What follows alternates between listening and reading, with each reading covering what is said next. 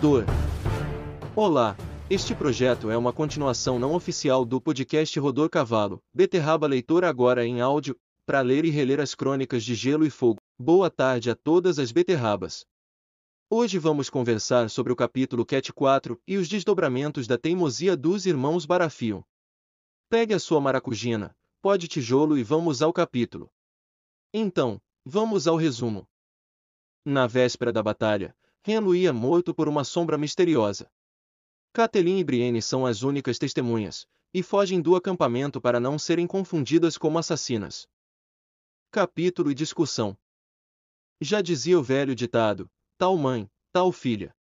Assim como a Sansa, Catelyn abre o seu capítulo numa forma muito introspectiva, mostrando que a filha aprendeu bem com a mãe, ou até mesmo puxou bastante do sangue Tuli. O capítulo em si divide-se em dois momentos principais, Cat pensativa no septo e Cat no pavilhão de Renluí.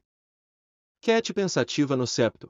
O lado religioso de Catelyn é bastante exacerbado nas crônicas, ainda mais depois que ela se tornou conselheira de guerra de Robb.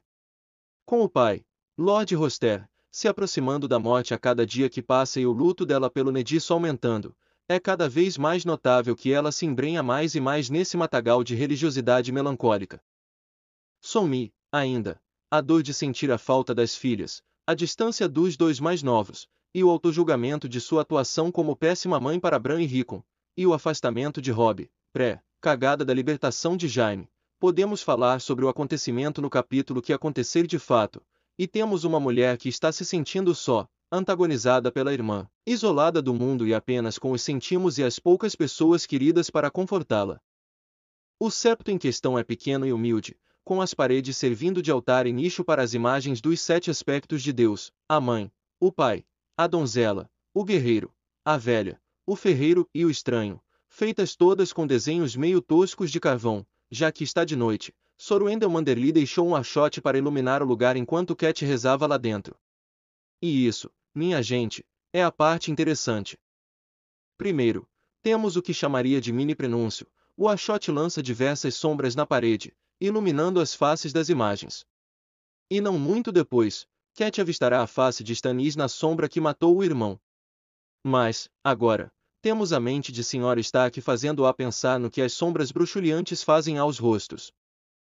Se me permitirem um momento nerd de ciência, esta parte me lembrou muito sobre alguns sítios arqueológicos dos Homens das Cavernas, onde desenhos rupestres foram encontrados, e muitos deles feitos um sobre o outro.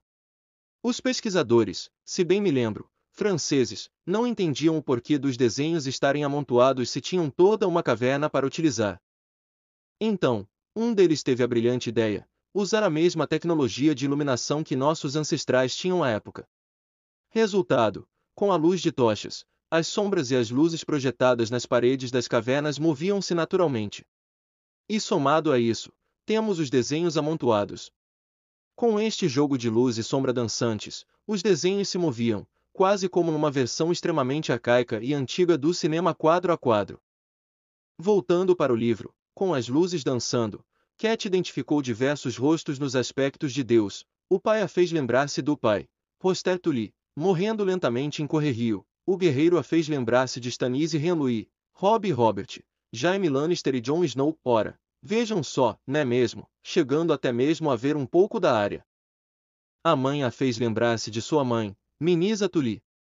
E numa segunda cuspida de luzes do achote, viu sua irmã, Lisa, por pouco tempo, até reconhecer Cersei Lannister naquele rosto. É aqui, nesta passagem, que Cat chega à conclusão da bastardia dos filhos de Cersei. E é, também, onde temos um pensamento dela sobre a rainha. Cersei também é mãe. Não importa quem é o pai daquelas crianças, ela sentiu-as chutando em seu ventre, deu-lhes a luz com a sua dor e seu sangue, alimentou-as em seu peito. Se forem mesmo de Jaime. Refletindo sobre o pai das crianças, ela também chega à conclusão: Cersei matou todos os que pôde, Stannis está vivo, e que descobriram seu segredo. Bran também viu algo que poderia ser usado de evidência contra ela, e, talvez, o irmão, ela termina seu momento a sós com uma oração aos sete, focado um pouco mais na velha, pedindo por sabedoria, e seguiu para o pavilhão de Renluí.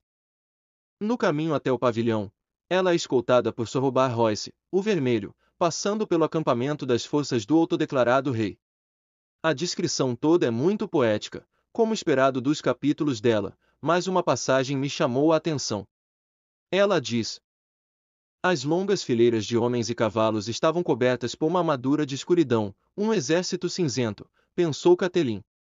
Homens cinzentos sobre cavalos cinzentos, sob bandeiras cinzentas, mas Catelyn via tochas movendo-se pelo campo onde Lord Stannis montara o acampamento.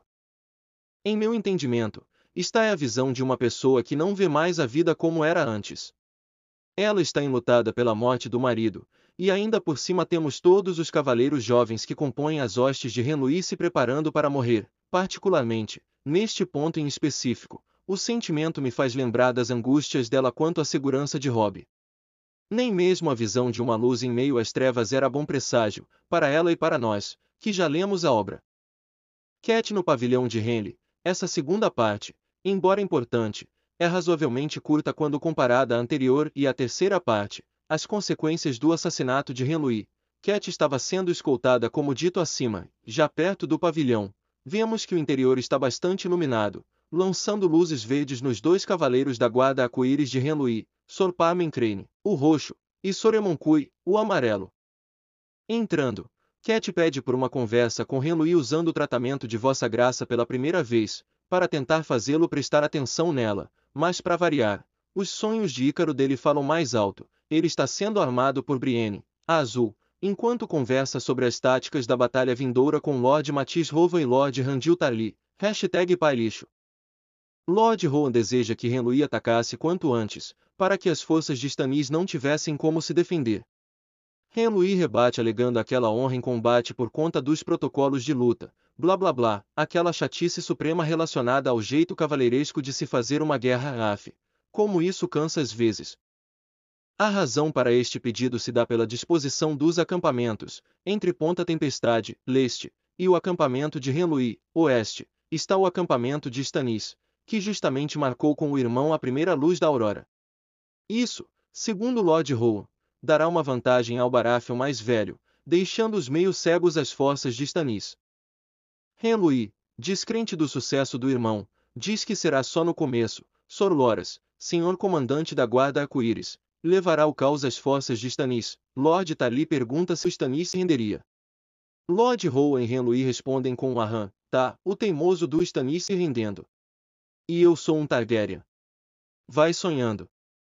Antes de dar a devida atenção para Catelyn, logo antes da saída dos dois lords, Henry pede que avisem, aos demais, duas coisas. Se Stannis morrer, que seu cadáver não seja violado, os dois ainda são parentes de mesmo sangue.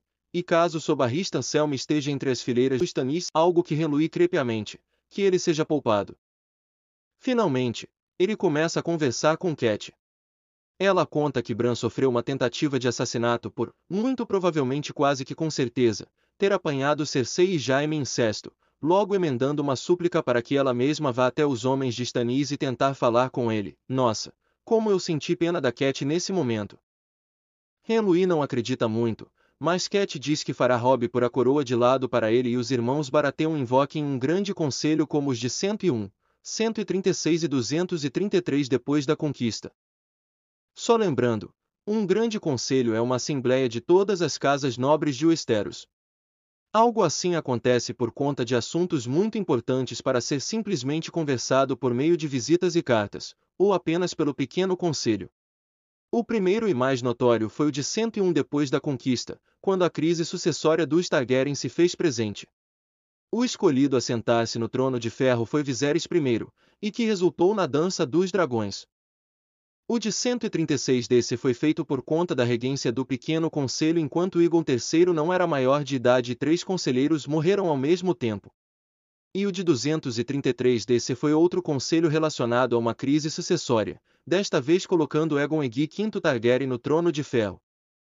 Mais para frente, num dos capítulos do Jaime, veremos um flashback rápido dele conversando com Reg em 283 desse, quando, já mergulhados na rebelião do Hobbit, ele foi para o Tridente, na futuramente conhecida Batalha do Tridente, e prometeu a Jaime que assim que retornasse, invocaria um grande conselho. A fim de curiosidade cronológica, este grande conselho sugerido por Cat seria pelo menos arquitetado em 298 DC. E novamente, Os desejos de liderança de Henry trouxeram uma resposta arrogante junto da risada. Não, sério. Que vontade de chutar esse cretino. Cat faz uma última tentativa de súplica. Mas é nessa hora que a sombra encosto do capeta aparece e mata Henry, bem quando Brienne afivelava o seu cinto com espada e punhal embainhados. Assim, dizendo apenas frio, Henry começa a se afogar no próprio sangue, enquanto Brienne o toma em seus braços, gritando em desespero pelo rei que tanto amou morrer diante de si. Catelyn viu a dita sombra e se perguntou se era mesmo a face de Stannis nela. O caos começa a instaurar-se no pavilhão de Renly. Momento extra. Penas para que te quero. Bem, como esperado, com a morte de Renly, começa o final tenso do capítulo. Brienne, que era sabido ser a pessoa que amava Renly, estava rapidamente se tornando a culpada por motivos de tava com ele, foi ela, entraram na tenda Sorrobar Roice, Soremoncui e outros dois aleatórios sem nome. Soremon começa a esbravejar como um personagem escrito pelo Machado de Assis, Sorrobar não acredita no que vê, e começa a pancadaria. Brienne mostra que sabe lutar muito bem, lidando com Soremon e os dois sem nome. Quando Sorrobar ia começar a agir, Cat finalmente acha sua voz e fala o que estava pensando.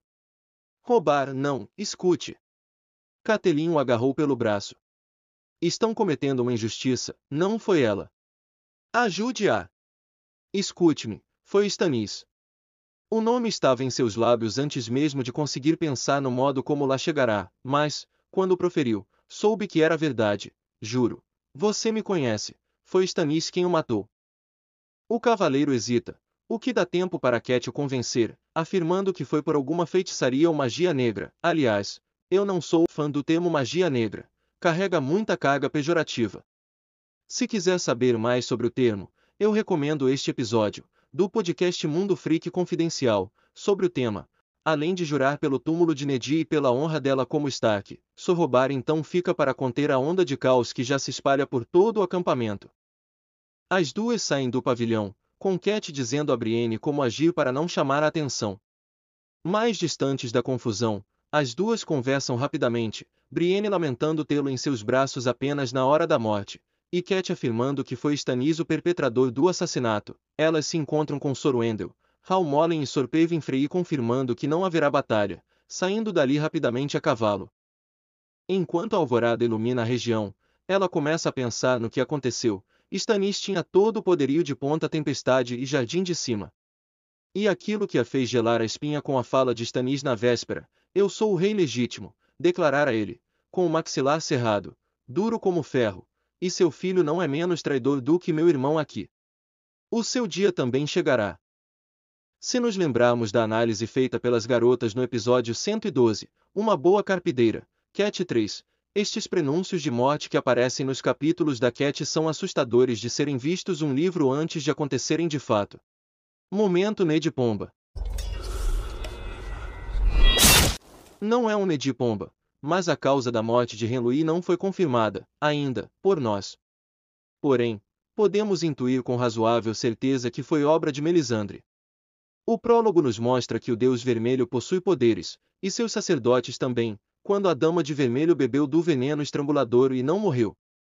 Teremos apenas no capítulo da Voz 2 uma ideia que pode confirmar o que suspeitamos: a morte de Henry foi, de fato, obra da sacerdotisa. Momento Geografia Particularmente, nenhum em especial. O capítulo se passa nos arredores de uma vila muito próxima de Ponta Tempestade. Não há, realmente, uma necessidade de marcar no mapa onde estão. Cusão alerte. Nenhum propriamente dito, embora tenha uma passagem que dê a entender que pode ser um cuzão alerte. Pouco depois de Cat pedir uma conversa para Henry, por favor, prossiga. Lord Matisse, Vossa Graça, disse Matisse Rova, lançando um olhar de canto de olho para Catelyn. Como estava dizendo. Pode ser paranoia minha, pode. Mas vamos nos lembrar de que ao lado dele, estava o pai que disputa ferozmente com Tywin Lannister pelo posto de pai lixo de Westeros. Não é difícil chegar à conclusão que Matisse Rovan pode ser um arrombado machistinha da pior espécie como Randil Tari também é principalmente quando Catelyn vem ao encontro de Renly como enviada de Robb Stark, por ser mulher e mãe dele, é despreza mais que o normal, fica aqui o cuzão alerte honorário. Momento Valar Morgulis. Valar Morgulis. Bem, o resumo já deu o nome de quem aumentou a contagem. Lord Henry Baratheon aumentou para 123 mortes totais. Momento Joffrey. Sir Ilan, bring me his head. Assim, sendo franco, foi difícil de achar um grande momento Joffrey. Se eu fosse elencar, o maior de todos é a arrogância do Henry tratando a Catelyn, como se fosse a última bolacha do pacote. Os fãs do Caçula Baratheon que me desculpe, mas esse jeito do Henry me incomoda muito.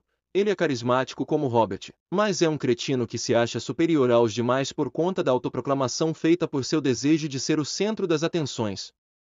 E essa teimosia e arrogância de família foi a derrocada dele. Momento Dracarys. Dracarys. Toda a cena no septo, embora bastante interna e introspectiva, foi bem feita, mostrando ser aqui o momento da descoberta de Cat acerca do incesto e suas repercussões. Fora que as memórias dela sobre o ensino religioso e a comparação com os velhos deuses foi muito interessante, até certo ponto, bastante melancólica. Bom, esse foi o episódio Catelyn 4, nos vemos dia 24. Texto por Vitor Figueiredo, transformado em áudio por Luiz Administrador do Clube Rodor Cavalo. Confira a coluna do Vitor. vitor-figueiredo.medium.com Siga nós nas redes sociais, Vitor Figueiredo 1428 no Instagram, Vitor F1428 no Twitter, Vitor com C, e no grupo do Rodor é Beterraba Leitora, e Clube Rodor Cavalo no Instagram, YouTube, TikTok, página no Facebook, e no Twitter é Clube Rodor Cavalo sem E. Todos os links estarão na descrição. Rodor!